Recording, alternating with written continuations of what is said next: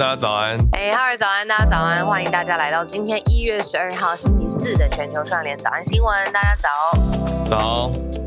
我们来看金球奖吗？还是要跟大家聊？我我现在是跟大家说你在一个神秘的地方。对啊，颇神秘。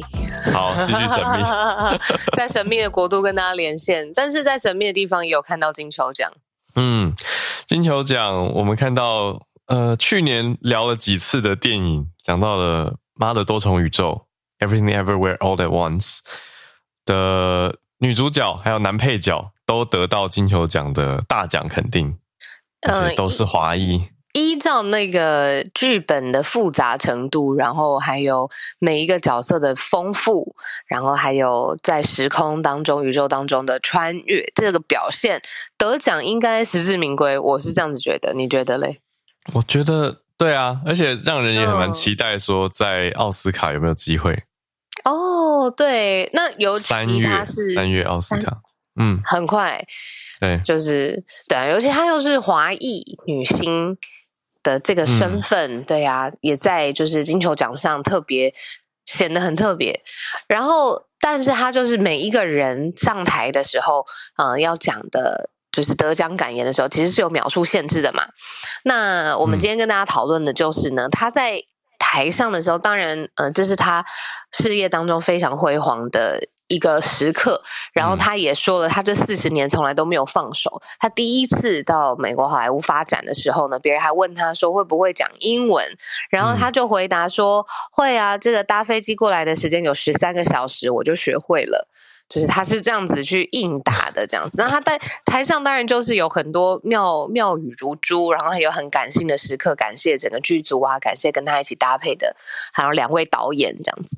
嗯，然后这个时候台下就响起了那个音乐声，就是那个音乐是要提醒他说：“哎，你的这个、哦、时间到了。”对，你的。就是分享不要不要超时，因为就是大会有大会的流程嘛。嗯、那结果这一位就是得奖者，然后杨紫琼，她就在台上用一个我自己个人，我先说，我个人会觉得有点幽默的方式去说说，哎、呃，我真的会揍你哦！你不要吵，这样子闭嘴。我这么揍你，大家翻译起来大概是这个感觉，这样就对那音乐说。嗯、那其实这也符合他的角色，因为他在《妈的多重宇宙》里头就是是一个会武功，然后会捍卫自己所爱的事物，就是说他的家人的人。那这是我的想法，只是社群上面好像有人觉得，哎，不应该这样，不尊重程序，有吗？你有看到吗？有有有有吗？有啦，有我有注意到一些些这样子的，一些些小部分的人。我们会放一下这两句给大家听呢、啊，就是当下那个状态，因为他他上台就是那种 forty years，I'm not gonna let this go，就是等了有一种等，也不是等了四十年，而是努力了这么久，终于让我拿到了这个大奖的肯定，就是从多年前到好莱坞去发展。到后来终于拿到这个奖，他的整个态度就是很珍惜啊。所以等到他讲了一分多钟吗？到了一一个段落的时候，就发起了，就想起了小鹿刚讲的那个提醒发言时间到了的音乐嘛。他就用一种比较我觉得蛮幽默的方式回应啊，还是大家当真？就这样啊，他就说 I can beat you up, okay, and that's serious。就看起来是在开玩笑的脸啊。所以我我是觉得还好啦。批评的声音是觉得他这样很不庄重吗？我觉得这个是在好莱坞的美式幽默吧，还是这个是不能乱用美式幽默当当做一个解套？我觉得这还蛮美式幽默的啊。嗯，台下的反应也是一片笑声，笑啊，对吧？对啊，我觉得大家有理解到他他呈现的，因为他是舞蹈背景出身，但是他一直以来是在应该说从卧虎藏龙那个时候。就就奠定了一个武打明星的国际地位吧，我觉得可以这样子讲，或国际形象。这应该也非常多人都知道他的这个身段跟武功。那所以再加上你刚讲，他现在这一部作品当中就是一个高手，那 这不是很合理的一个设定吗？我觉得还蛮蛮幽默的。那我们今天对那男配角关继威就也是很感性呐、啊。嗯所以，在一部作品里面，两大角色都双双获奖了。那其他，我我觉得对我来说，我昨天很忙，所以我我对我来说，我看到这两个就是最大的重点。如果大家有看到其他金球奖的重点的话，眼中只有他们两个，那大家可以跟我们分享，或者小鹿如果有关注到，也可以跟大家分享一下。你你知道我听到最最他的一整段致辞，我画的亮点是什么吗？他的亮点是什么？嗯，我自己在心目中觉得很感动的是，他说四十年他从来没有放手嘛。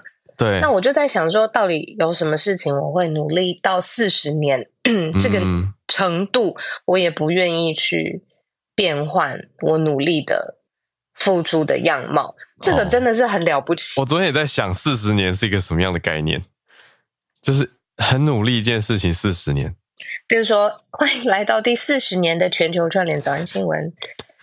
好，早安，大家早安，类似这样。那我们真的，我们我们真的。我觉得我们也值得得很多奖。对，拜托了。对，If that really happens，好，那那要靠大家了，靠大家。有大家的支持，我觉得我跟小鹿应该就可以继续。好 没想到从金球奖竟然 做了这样的结论。好，那我们今天要来跟大家继续整理重大题目，四个题目。好嗯，好，那看完了娱乐圈的金球奖呢？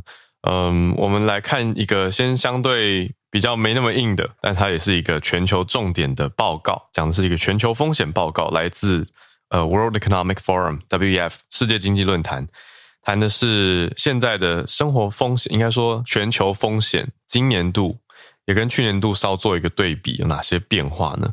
现在第一名的是叫做 Cost of Living Crisis，生活危机的风险成本哦。好，那我们待会来看，在第二、第三题都是跟日本相关的峰会。第二题是日本跟英国签署了相互准入的协定，这个就是军事防卫方面的协定。那第三题则是日本跟美国的峰会。这次在这个峰会上看到大家看到的一个关注点是，他们在谈对于中国半导体出口的管制。好，所以等一下的二三题是日本分别对英国、对美国的会议跟协定，最后一题则是延续昨天给大家的一些飞航提醒，跟最近越来越多人有国际移动的需求，呃，看到了一个事件，就是在台湾这边准备要起飞的一架飞机，在库航的飞机上面有乘客的行动电源起火。啊，原因还在调查当中，可是就借此整理一下锂电池上飞机要注意的事情。嗯，好，先讲一个最最简单的，讲完我们再 盘点吧。嗯、就是行动电源一定不能放到你的 check-in 行李里面，不能放到你的托运行李里面，就是一定要拿出来。啊，至少至少你手持或者是放在你随身的包包袋子里面。就是要特别拿出来，跟笔记型电脑一样。对，就是 carry on。对对对，嗯，对，所以没错，这个跟大家讲。然后等一下几个注意事项也在提醒大家啦。毕竟很多朋友是蛮久，大家都都是蛮久没有国际移动了，才是。好，但有一些人之前有在隔离啊什么的，但是多数朋友还是要稍微再回回顾一下这个规定。嗯，好。那我们就从世界经济论坛的报告开始讲起。嗯，他谈的这个 World Economic Forum 谈的生活成本危机这件事情，到底讲白话文是什么呢？就是说，其实未来能源跟粮食的紧缩，就是它的供应紧缩，会造成了我们的生活成本大大的增加。那为什么是能源跟粮食呢？嗯、我觉得早安新闻乖宝宝们一定很知道，就是因为乌俄战争持续还在发生当中，那粮食的成本呃就会飙升之外，就是能源的输出也会影响到全世界制造啊，呃经济啊，所以到现在通膨其实这一部分的原因嘛，到现在还是在高点。那这个 WEF 他就认为说，到二零二五年之前，这种短期的风险、生活成本的提升，这个是名列第一名的。然后第二名是自然灾害，再来是极端的气候，还有地缘经济对抗。这件事情很特别哦，Geo-economic confrontation，就是在地缘的政治或地缘的角力上面出现经济上面的角力。那这个是一连串 WEF 发发布的报告。那就是，而且下个礼拜也会在，就是达沃斯每一年都在瑞士来举办他们的年度会议。那等于是提前发布了他们的研究示警，全球未来两年的最高的风险是发生在生活成本这件事情上。嗯，而且他这个报告有分两个主要的列表，一个是未来两年的预估，还有一个是未来十年的预估。那我们刚刚讲到的这个生活成本危机是放在未来两年的最大风险，意思就是说，以这个报告的评估来讲，呃，我想乌俄战争绝对是很大一个因素了。嗯，那但是但是有意思的就是在十年危机内呢，就没有看到这个生活成本危机。哦，对啊，对，所以所以会结束啊。嗯，对，这个逻辑上面讲起来，逻辑上是这样子。当然还有可能有其他，而且这是一个风险评估。所以它都是推估的嘛，嗯，但是大家可以作为一个参考。还有像是各国政府一定也会大大的关注这个风险评估报告。嗯，呃，讲到生活成本危机是第一个之外呢，第二、第三是自然灾害啊，还有极端天气事件等等，还有小鹿刚讲到那个 geo-economic confrontation 地缘经济对抗。那我觉得第一次跟去年相比的话，去年是完全没有提到这个地缘。经济的冲突问题，其实地缘经济冲突用白话文讲就是地缘政治战争，或者是冲突，啊、还有这些 conflicts 啊，就是国与国政治上面的角力，嗯，不和谐，对，然后反映在经贸的关系上面，没错，对啊，嗯嗯嗯，然后这个报告它就继续的延伸，就是说，因为你看这生活成本提高，那能源跟粮食会出现危机嘛。那他就认为说，其实呃，全世界的经济在二零二三年其实不太乐观。那这也不是最新 W F 他们的研究，而是在此之前，就是其实很多的研究员或是经济呃总经的分析师，他们这样子会看二零二三的世界经济。那不是一个太好的充满美国泡泡呃粉红泡泡的消息，但是还是可以跟大家分享，这个是目前在市场上面看二零二三走势的一个主流的意见。嗯嗯，对。那最后研如果讲这个报告的结论，有提到说是各方要加强哪些面向呢？是金融稳定、是科技治理、经济发展，还有研究、科学、教育跟卫生投资，而且要把这些方面去展开合作，是这份报告最后给的一个结论，让大家来对抗这些避免风险或者是降低风险的方式。我们来到第二题，就是 才刚讲完 这个地缘经济的冲突。第二题其实我觉得 直接接上去，就是英国跟日本现在签了一个相互准入协定。大家光看相互准入协定，可能会觉得不是很明白它的意思。它的意思就是说，英国跟日本接下来双方就可以在对方的领土部署武装部队，这是相互准入协定实际上的意思。我觉得这件事情非常重要，对啊，对啊，嗯、这这就是接续刚刚讲的 geo-economic confrontation 的可能性。嗯，而且日本在今年它的角色又更加的凸显了，因为它是七大工业国集团 G7 今年的轮值主席。那他以这个身份呢，就是安田文雄跟英国的首相一起签署了刚才浩尔说的相互准入。那两位都提到说，这是英国跟日本防卫安全非常重要的一步。那希望可以增加全球的稳定，互相到对方的领土可以部署武装的军力，这件事情非同小可吧？嗯、就是呃，美日互相之间有安保的协定，我们在分析说，哎，不知道未来会不会发生战争的几种可能性的时候，你就会觉得，其实这件事情跟台湾也是会互相相关的。那另外，他就是说，其实呃非常期待会可能五月份，这是在广岛会召开今年的 G7 峰会。我们刚才说日本是今年的轮值主席嘛，所以五月的这个峰会会在广岛来举办。嗯，对。对，好，五月的时候，感觉 一转眼好像又会很快，现在已经一月十二号了。好，那这是新看到的，欸、是，嗯，还有一个小点，就是我们刚才说的，除了是军方的部署之外，嗯、另外呢，就是英国他们也提到说。会加入这个 CPTPP，就是跨太平洋伙伴全面进步协定，对于英国是很重要的。所以两方不只谈论说军队的部署，那也讨论到就是呃经贸上面怎么样互相的繁荣的成长。嗯、所以这个算是有具体的、非常具体的两件事情，可以跟大家一起来聊聊现在英国跟日本之间的关系。嗯。而且我自己看到的是，英日这两国谈在谈经贸的时候，就不免会想到经济成长的数字。就是在这几年，英国跟日本的经济成长率相对都很很精，都很努力。所以现在在这边提到，也是一个看到努力拓展的方向，希望可以加入这个跨国跨太平洋的伙伴协定。英国方了。好，那最后跟大家再讲一下这个相互准入协定的。英文名称，我们之前在节目上也提过，就是 Reciprocal Access Agreement（RAA）。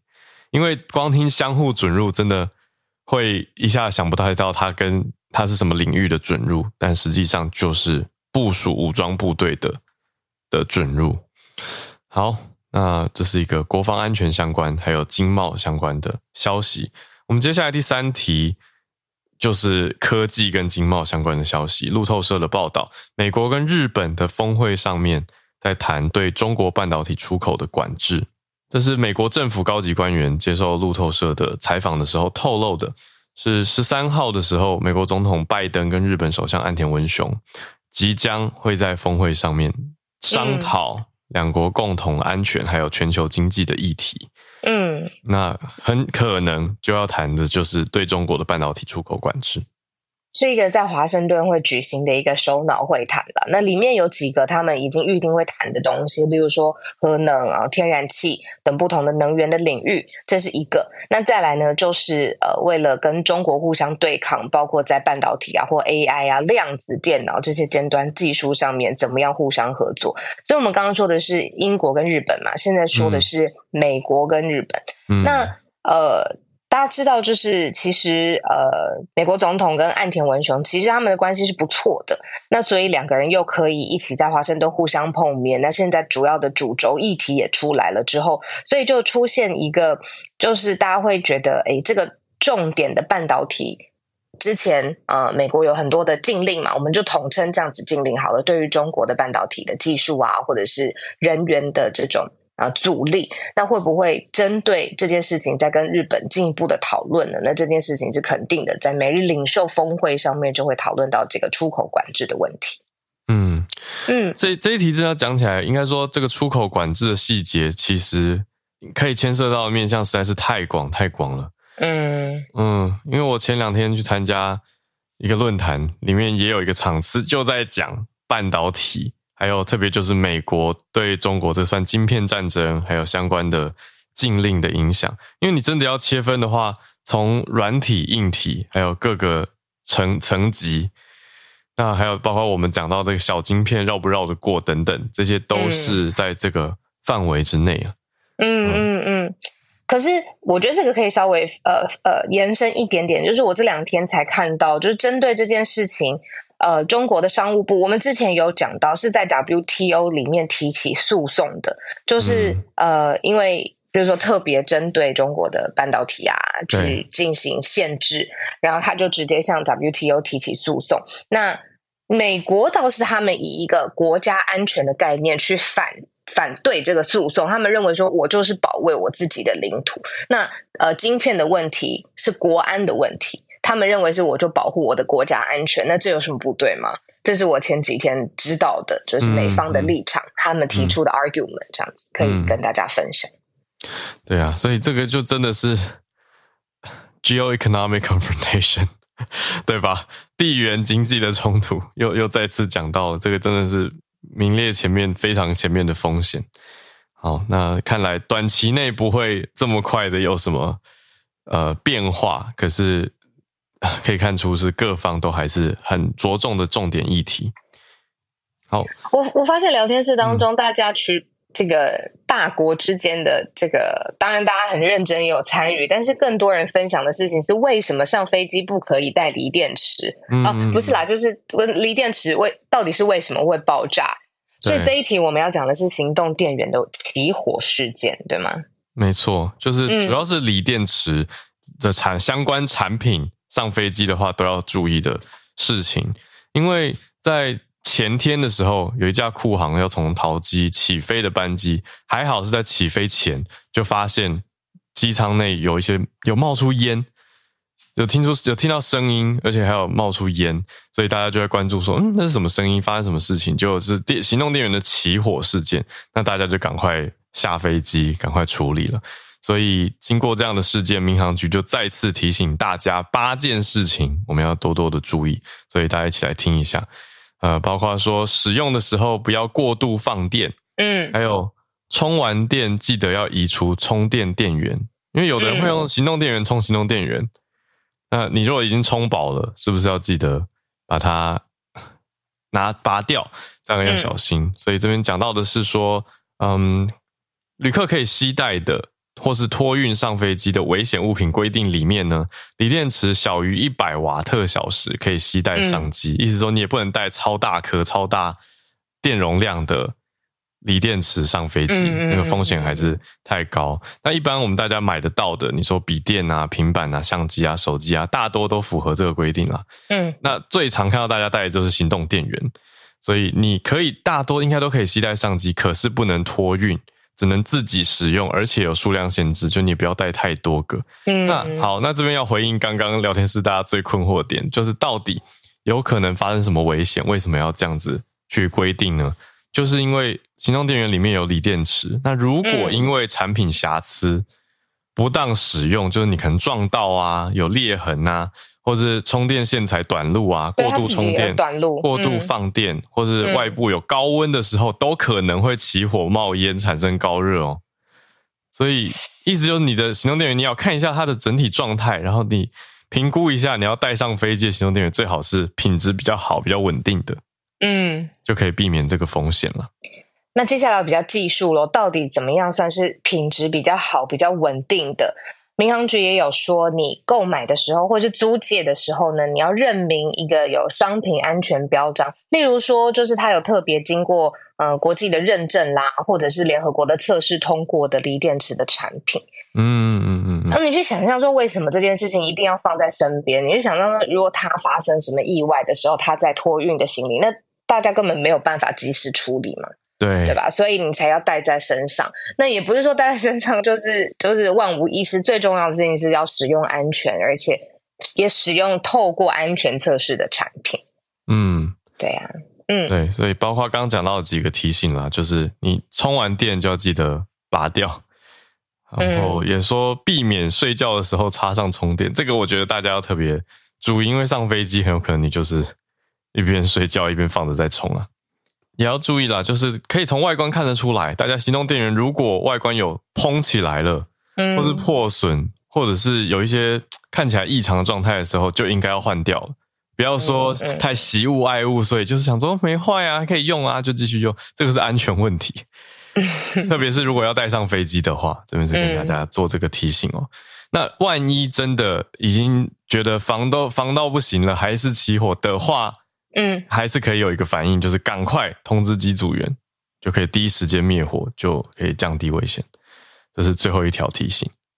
我觉得这一题很适合在现在跟大家分享，因为马上我我知道我身边很多朋友都有一些旅行的计划嘛，因为这今年的年假也都长一些，旅行当然就是最重要的是开开心心、平平安安。所以这些生活当中的小知识，我觉得我们以后也可以多聊聊，我觉得还蛮实用、蛮好的。这是就是。对，不是说很好这件事情，就是这种生活多聊天，对大家有帮助。对啊，我觉得我们一直是新闻知识节目，所以这个是 生活知识面向。对啊，好，我们时间刚好差不多，来到二十九分左右，可以准备进全球串联的时间，来看看大家所关注的一些消息。那我也要先借这个空档呢，跟大家谢谢一下，就是播报的时候，我们有的时候一些资讯上的。需要再调整跟做得更好的地方，我这几天也是有收到一些提醒跟建议。好，那我们就会继续多多注意。谢谢大家。那再来邀请，我可不可以今天先邀请 Charlene 啊？因为 Charlene 她，我们今天的那个开头讲到杨紫琼嘛，嗯，那 Charlene 她是长期就是专访好莱坞明星的，对，还有第一手的观察，对，好杨紫琼的印象啊等等的。对，Charlene 早安，谢谢你今天上来愿意分享这一则。Hello，Hello，大家早。我觉得，嗯，这一题对我来讲有一些，呃，蛮不同的意义，因为我大概从很早以前，从我第一次访问他是《卧虎藏龙》，看多久以前？哇！然后我大概总共访过他四次吧。我觉得每一次他都是那种。让人很感动、很感动的艺人，而且当我们在采访他的时候，他已经是香港这么，不是光香港，港台这么大的巨星。但是你知道他的那种，他他就是会让人觉得很温暖，然后很诚心、很诚心。因为有的时候你访问好莱坞的明星，他们就是不得不对你好，因为他们正在做宣传，正在做专访。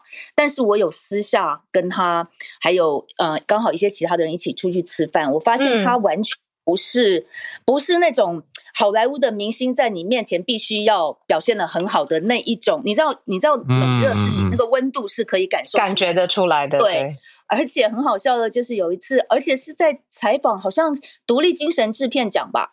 嗯，通常在好莱坞的前一两天会有一个 Independent Spirit Award，那一年他有来，然后呢，他大概是已经累翻了，然后又时差，结果你知道那时候很多年前嘛，一堆记者在那个门口抽烟，然后他竟然从、嗯、他竟然从里面冲出去外面哦，就跟人跟人不知道哪一个人，有一个男的，哎，不是一个女的记者，他就讲说 Let me have a puff，Let me have a puff，他累了，对，抽了一口以后他就冲回去了，我永远记得那个。镜头，然后我们在外面就傻了，然后大家就想说他是你谁？No，他不是我谁？他认识你吗？不认识，但是他就是亲切的，对对对，亲切到这种地步。然后呢，呃，去年的去年年初的时候，有一个你，我不知道你们有没有看过《华灯初上》？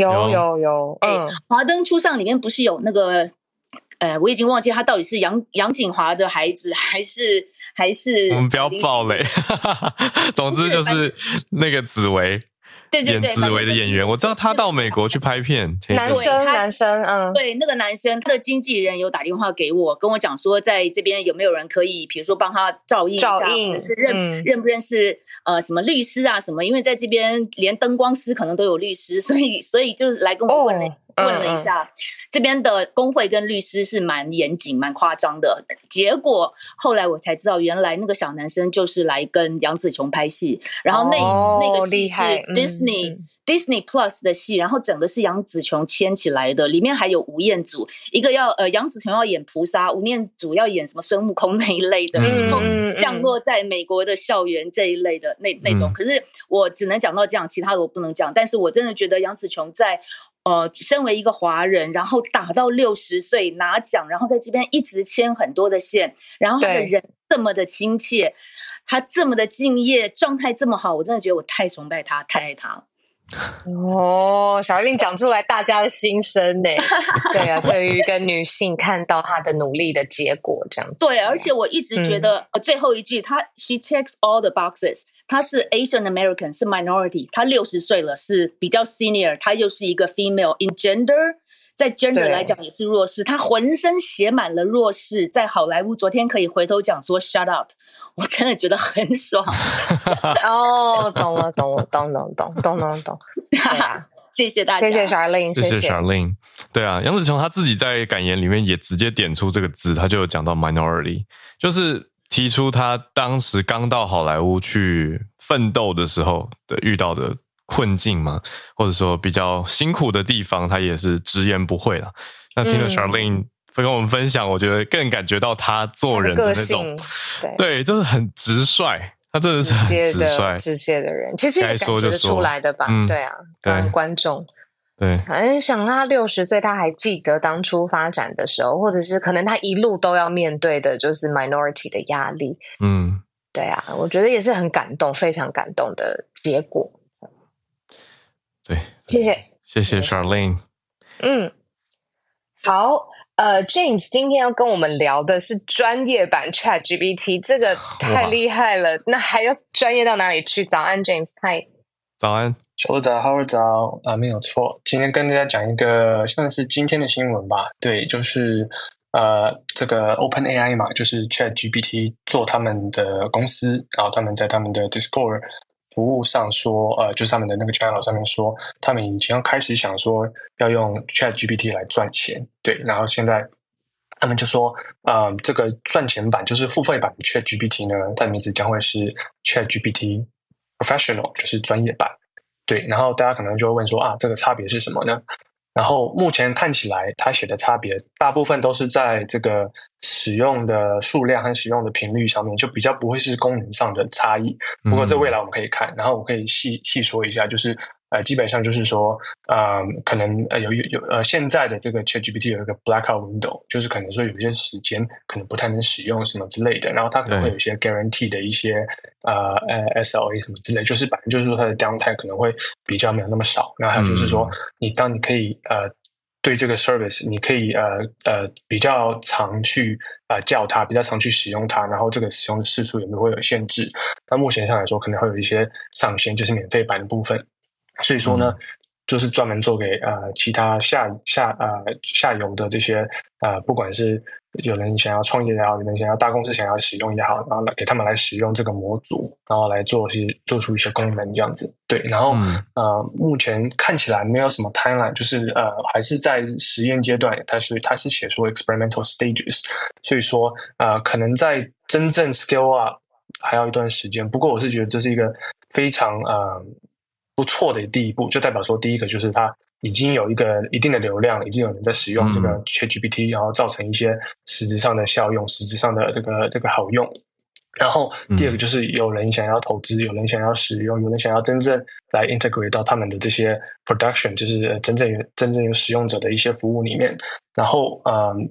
这个报道里面有写说，却呃，这个 OpenAI 他们要做这样子的行为，可能是因为说有一个从微软呃的一个消息，也算是 rumor 吧，就是说他们现在有打算要投资呃一百亿美金啊、呃、到 ChatGPT，然后 Microsoft、嗯、这么高额，他们对，算是非常高额，就算是在这个独角兽方面也是非常高额的。然后呃，他呃 Microsoft 可以值得一说，就是他。在去年还是前年的时候有，有有跟 OpenAI negotiate，然后拿到这个 GPT 对的一个 exclusive license，然后这个 GPT 3就是其实是 ChatGPT GPT 底下的一个模组，然后它是它的源头，然后那个 Microsoft 有用这个模组来做一些 code generation，在他们的子公司 GitHub 啊、呃，就是专门帮你找打程式的一个一个模组，它也有使用这样的技术，对，然后所以说。可能是因为这样子，所以他们想要有这个营收，然后来 balance 到他们的一些 investment。然后目前投资在 OpenAI 的呃金额已经有呃十亿美金的呃的的的的的量了，所以说其实算是非常大的。然后反正就是说，可能大公司也开始想要继续要 integrate 这样子的一个的科技。然后我是觉得说，更有趣的是，这个有另外的消息说，呃，Microsoft 有开始想说用 ChatGPT 来。放在他们的 Office，就是 Excel 啊、Word 啊那些软体里面，然后让使用者来可能用一些 generation 的方式来做文件，然后甚至是 Bing。然后说到 Bing 呢，就是他们的搜寻引擎嘛，这个是一个非常有趣的一个主题，嗯、就是说还在吗？嗯、天哪，还在 还在，对，还在还在。Sorry，我自己很对很很久很久没有听到这个字了。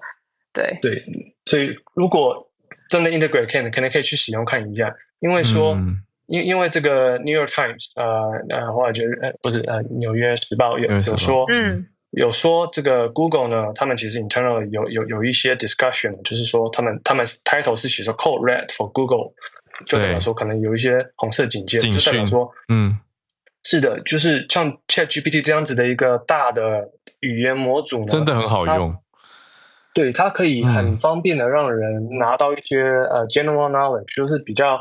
大众化的一些资讯，然后你当你要去 ChatGPT，你就不需要用搜寻引擎了嘛。所以在这方面的话，这都会是对 Google 是一个非常非常大的一个打击，非常非常大的一个 disruption。对啊，嗯嗯，对，完全是竞争关系，非常是。然后当然可能有人会说会有一些呃准确度的问题，可是其实你 Google Search Results 其实也不一定也是要自己判断，对啊。对，所以说这方面来说，我是觉得这是非常呃，也非可能会比 Google 的 performance 还要更好。就是如果做得好的话，嗯、那那当然可能会更 scalable，、嗯、可能也不会有一些 ranking 或是什么呃 SEO 的问题。对，然后嗯嗯嗯，Google 其实内部呢，他们自己有在研究，他们有个模组叫做 Lambda，Lambda Lambda 去年有上新闻。嗯，对，也是这做语言的模组，做这种、是嗯，会互相对话的，是不是？对，对，因为 Lambda 太强了嘛，我记得。那个去年一个工程师是出来用爆料的形式说，这个机器人有感知能力，可是就就大家就各种争议嘛，各种讨论。那好，James，请说。嗯，对对对，所以就就像就像你们说的一样，就是 Google Google 还没有 integrate 这个科技。呃，很多人在猜想，可能就是像就就是可能是怕人家误用，或是说这个模组可能有一些啊、嗯呃，不管是种族歧视啊，或是有一些性别歧视什么之类，或是不准不准确的讯息，然后可能会造他对他们这个呃品品牌造成不好的影响，甚至是嗯、呃、可能有呃法律诉讼的的的的方面这样子。嗯、那其实我觉得最后面最重要的一个点，可能是这个 integrate 这个科技可能会对他们这个广告营收会有很大的影响。因为大家可以猜想说，当你搜寻结果出来就就是答案的话，也不需要去点其他的网站的话，对耶，嗯，就没有人下广告，不需要看广告了，对啊，就没有办法，广告营收了，对，所以然后可能会对他们非常大影响的。然后他们有八十 percent 的营收都是在广告的部分，对啊，对，嗯嗯嗯嗯嗯，对对对，所以说大众，对耶，这好有趣哦。就是你用 AI 以后还要看广告吗？那广告有没有要必须变换新的形态？不然广告这个搜寻广告这个产业有办法生存吗？这又是另外一个问题。厉害，嗯，对对对。James 一开始我没有听到，就是说那专业版，不好意思，我刚一下子没有那个连接好。专业版的意思是以后会对用户收费哦？对啊。就是你我我我听我听 James 的意思就是你付钱你就比较稳定可以一直用，是不是这样？没付钱就是偶尔会、嗯、会会有 downtime，然后暂时不能使用，因为你没有付费。对，还有就是使用的次数还有频率，就可能一天给你用一百次什么之类的。哦、对，他可能给你上限，然后你已达今日使用次数，请付费可以无限次。这我真的太好奇了，专业版懂懂懂，就跟我们现在使用软体服务很像嘛。我要解锁它，嗯、我就是得付钱。对，对，对，它是 Pro 版。那那个价位出来了吗？呃，还没有。他有一个 questionnaire，就是他有问的这个、嗯、这个 beta 的那个使用者说他要多少，可能花多少钱？合理。嗯，对。你自己觉得呢？怎么样定合理？这是一个很有对他，那 questionnaire 有有对啊，嗯，你说。因为其实呃呃有一个一个 podcast 叫做 Freakonomics，在在美国蛮有名的。然后他有请到 Melissa Mayers，、嗯、就是 Google 以前的呃前前呃、嗯、第二十位员工嘛，也是雅虎的 CEO 嘛。嗯，对。然后他有说，他 Google 一开始有在想说要做这个 subscription model，然后后来没有做，因为广告营收会赚更多钱。然后他们在 estimate 就是说，可能使用者对这样子的一个搜寻服务的价钱，可能在十块到二十块一个月。差不多这个左右，然后当然做广告可以收营收更多，可能一百块更多什么之类的，呃，per thousand 什么 clicks 什么之类的。那那当然，我在想，如果他可能会做不同的 tiers，可能会有普通使用者，可能有专业版这样子的，然后普通使用者可能会在十二十块钱之谱，就看他使用的频率多少，还有未来的使用的 use cases。嗯，对。然后当然，如果是这种大公司想要跟他接洽，那当然非常非常贵 啊。嗯，就就看是什么分客群。懂，嗯嗯，谢谢 James。我刚刚想到的事情是，它里面也是需要大家大量的资料嘛，它需要大量的 input，然后他学习，他更会优化他最后的结果。那这样子还要向大家收费，对这个技术方你是把它整合的很好。对对，感谢 James。嗯嗯，好，好，OpenAI 的专业版这么快就要推出，我们两个都还在消化这个问题。是。好，谢谢大家。好，呃，Chat GPT 的专业版。好，谢谢 James 今天的分享。那我们继续连线日本东京翠翠，翠翠早安。今天跟我们想分享什么题目？早安。呃，早安，小鹿早安。呃。嗯，第一个小消息是，因为我刚好前天看澳洲新闻的时候，发现那个大阪直美缺席澳嗯澳洲的那个网球赛的时候，吓了一跳。后来发现哦，原来昨天她公布她怀孕了，所以她这一年内她会就是哦，对，她会休息，然后她预计在二零二四年的时候就会回归网坛这样子。好，这是小消息一个。那嗯，另外一个是比较重要是，嗯，这几天日本有一个新闻，其实台湾刚好有报，就是。呃，星宇航空他们从嗯、就是飞台北的航班，就是在成田机场，他们收到的炸弹威胁，然后后来他们没有发现可疑的物品，这样子。那据说是他其实从那个成田机场飞那个台北的班机，是在一月二号的时候一个班机，然后他们有收到一个就是电话说我要炸毁你们的班机，然后你们要给我钱这样子，然后当下就是其实。那个机组人员只是去检查，所以到底有没有就是这个炸弹？那事实证明，吼，它是没有任何可疑物的。对，然后后来呢，嗯，这件事情过后，没想到在嗯这个月的七号，就是前几天呢，又发生一个是从福，呃，就是东京飞往福冈的飞机是捷星的，然后一样也是收到一个电话，是说我要炸毁你们的飞机。那时候好像是在。已经在飞机，你在天，那个他们已经飞上天空了。然后他们听到这个的时候，也是紧急迫降在那个名古屋那边的中部机场。可是后来也是发现没有，就是炸弹。那这个很有趣的是，这两个电话呢，全部都是英文的电话，而且据说目前查到。好像这个发信来源是来自德国，嗯，所以基本上现在日本警方也是往妨碍业务的方向去侦办这样子。对，那就是刚好看到这个消息，是觉得有点可怕。不过日本有因为这样，他们开始有再去注意一下这个。因为这不知道是诈骗，还是说它只是一个预告，然后接下来会发生什么事情？那如果说后续，嗯、呃，比如说我抓到犯人或所相关的小消息的话，我再跟大家分享。因为我觉得，就因为其实大家很常来日本玩嘛，所以其实这个还是稍微要关注一下会比较好。嗯，嗯，那以上就是我的分享，谢谢。谢谢翠翠，谢谢翠翠。嗯，好，那我们再继续连线，跟伊丽白优姐历史老师文成老师。哎，早安！军备竞争，嗯，早早安，小鹿，早安，浩尔，早。因为我昨天看到这个英国两国，他们可以互相在彼此的领土驻军这一件事情哦，就是刚好跟呃大概一百年前的英日同盟非常非常的相近，就是一九零二年的时候，在一月三十号。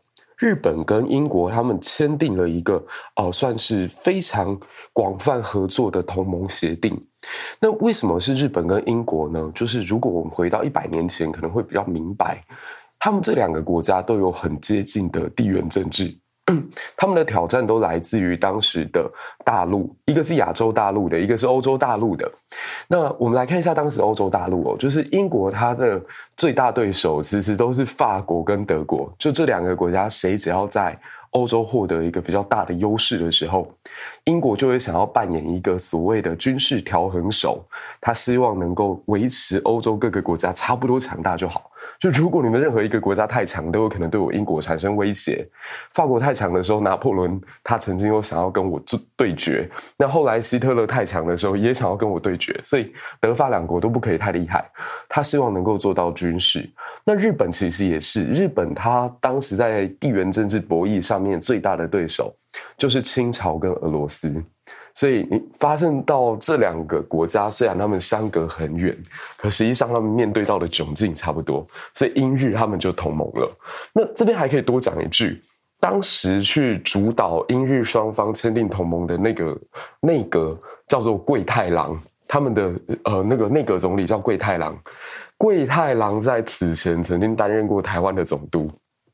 所以他是当完台湾总督之后回到东京，然后变成了内阁总理大臣。一个我呃印象当中在日本担任过总督之后回到国内算地位最高的一个人。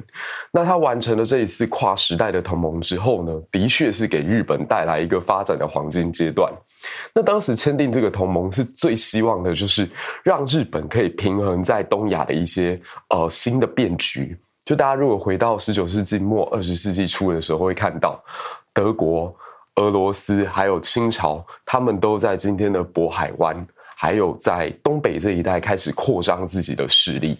所以，一旦日本现在跟英国彼此已经手牵手了，日本就可以。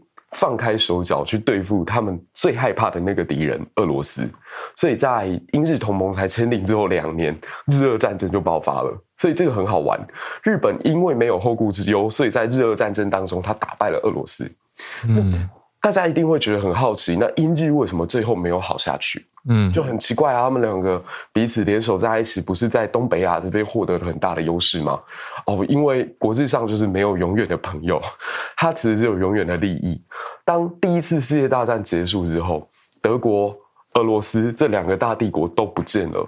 俄罗斯它已经发生了革命，变成苏联，然后德意志帝国它则是已经崩解，它在欧战这边是失败的。嗯，所以这种情况之下，它在山东也没有办法再继续延展。所以日本突然间独霸东北亚，你就会发现跟十九世纪末的那个格局又不一样了。所以在这样的情形之下，英国他就重新评估了一下，现在我跟日本联手还有利益可得吗？所以英国就发现哦，好像没有了耶。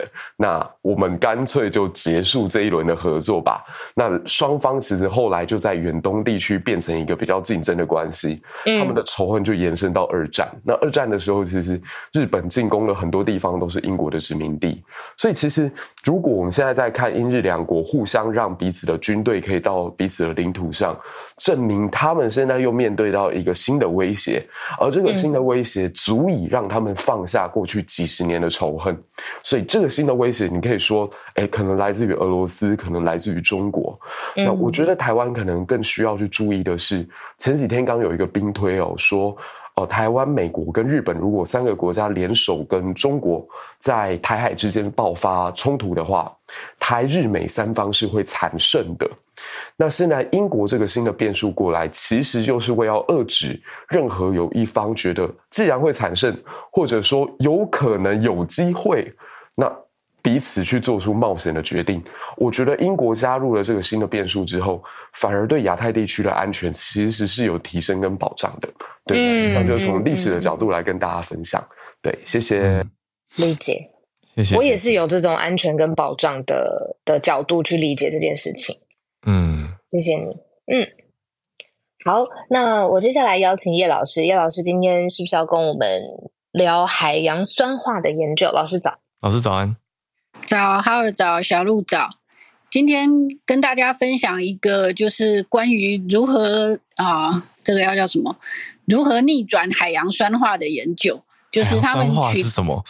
就是因为事实上呢，从就是从我们开始在就是工业，应该说从工业革命开始，人类就开始在大气里面排放大量的二氧化碳。嗯，那这些二氧化碳。当然，就是说最明显的就是所谓的全球暖化跟气候变迁，但是呢，另外一个会造成的影响是海洋酸化，因为海洋会吸收这个大气里面的二氧化碳，嗯，但是吸收了之后呢，它会变成重碳酸根跟氢离子，嗯，那氢离子就是造成海洋酸化的因素，嗯。那这个海洋酸化，它会造成的立即的影响就是呢，当海洋里面越来越酸的时候呢，就会造成那些贝类，因为贝类的壳主要是这个碳酸钙，嗯，那就会造成说贝类没有办法成功的，就是呃长出它的壳，嗯。那这个造成的影响，就是在这篇研究里面，他提到，就是说，在佛罗里达，佛罗里达其实产很多牡蛎，嗯，那它的牡蛎的产量呢，占整个美国的十 percent，可是因为海洋酸化以及暖化的关系呢，造成说。最近这些年呢，其实佛罗里达的牡蛎的产量直线下降。那下降到什么程度呢？下降到在二零二零年的时候，州政府宣布五年内都不可以采牡蛎。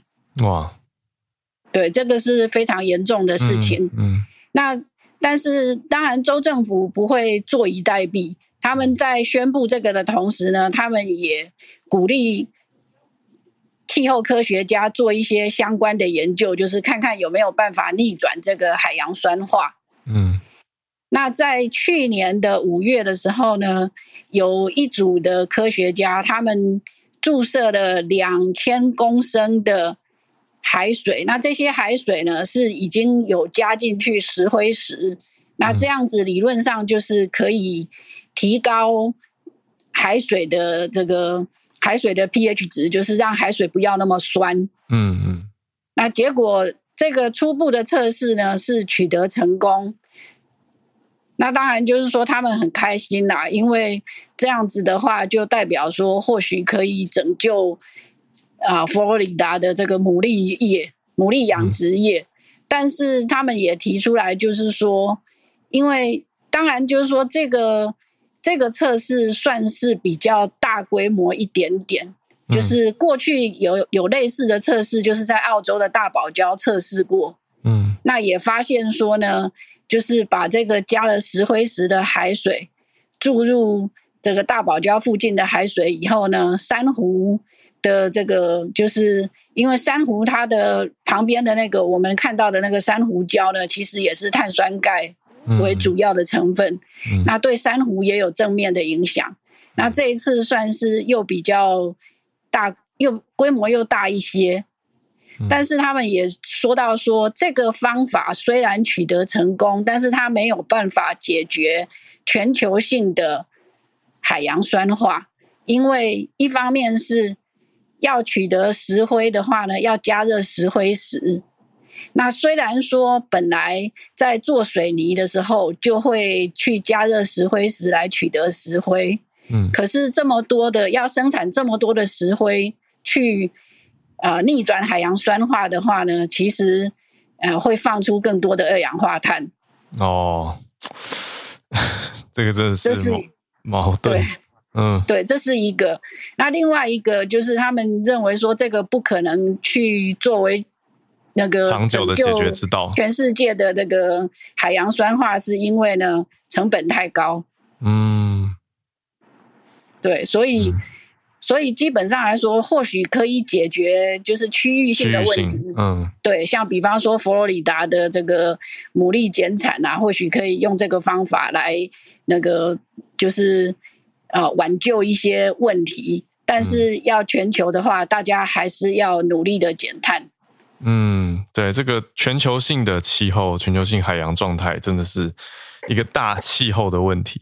我不过老师，我自己好奇，还在想的是说，这个好像有点难研究，因为比如说佛罗里达用这个方式帮助了这些牡蛎去长出它们的壳，可是那这样的组成要怎么讲啊？就是这个会不会有一种大型人工实验的感觉？因为我刚脑海中的画面就是这些牡蛎长出来壳是因为这些石灰怎么讲，重新化学组合排列变化 出来，那会影响它的健康吗？还是这个目前还太难推论了。这个目前是没有看到他们提到这方面啊。嗯，那但是我是觉得说，这个就是说，在在局部的地方注入这么多含有石灰的海水，事实上对其他的生物会不会有影响？我们不知道。嗯嗯，嗯对，这个其实是因为有很多东西短期都看不出来。对。都要长期的追踪跟研究才会看得出来。嗯，感谢老师。我觉得这题是非常，嗯，非常值得思考跟关注。因为我第一个海洋酸化是平常我自己没有在关注，所以刚听完才想说，哦，对哦，我们的海现在是比以前酸的。对啊，那相对应的这些状态跟各个地方做出的应对，谢谢老师。用科学角度带来是，不好意思，我补充一下，就是、嗯、事实上根据估计，就是说海水能够吸收二氧化碳已经到达上限哦，所以理论上也不会再更酸了。对，但是就是说表示说未来这些年我们再多排放二氧化碳的话，对地球造成的影响会更大。嗯，哦，因为海海洋已经不能再吸收，对，了解，好。接在昨天臭氧层的好消息之后，还是有很多警讯跟要注意的地方啊。谢谢老师今天带来海洋这一题。好，那谢谢今天我们所有连线的来宾，从 Charlene、James、翠翠、李立白有解到叶老师，谢谢大家的应该说愿意，对，感谢各位的愿意，还有你们花的时间整理这些资讯，还有来跟大家分享，这都是不容易的事情。谢谢大家。那我们今天的。串联节目就到这边告一个段落，明天礼拜五了，这个礼拜的最后一天，我们早上八点继续跟大家保持串联，我们就明天见，大家拜拜。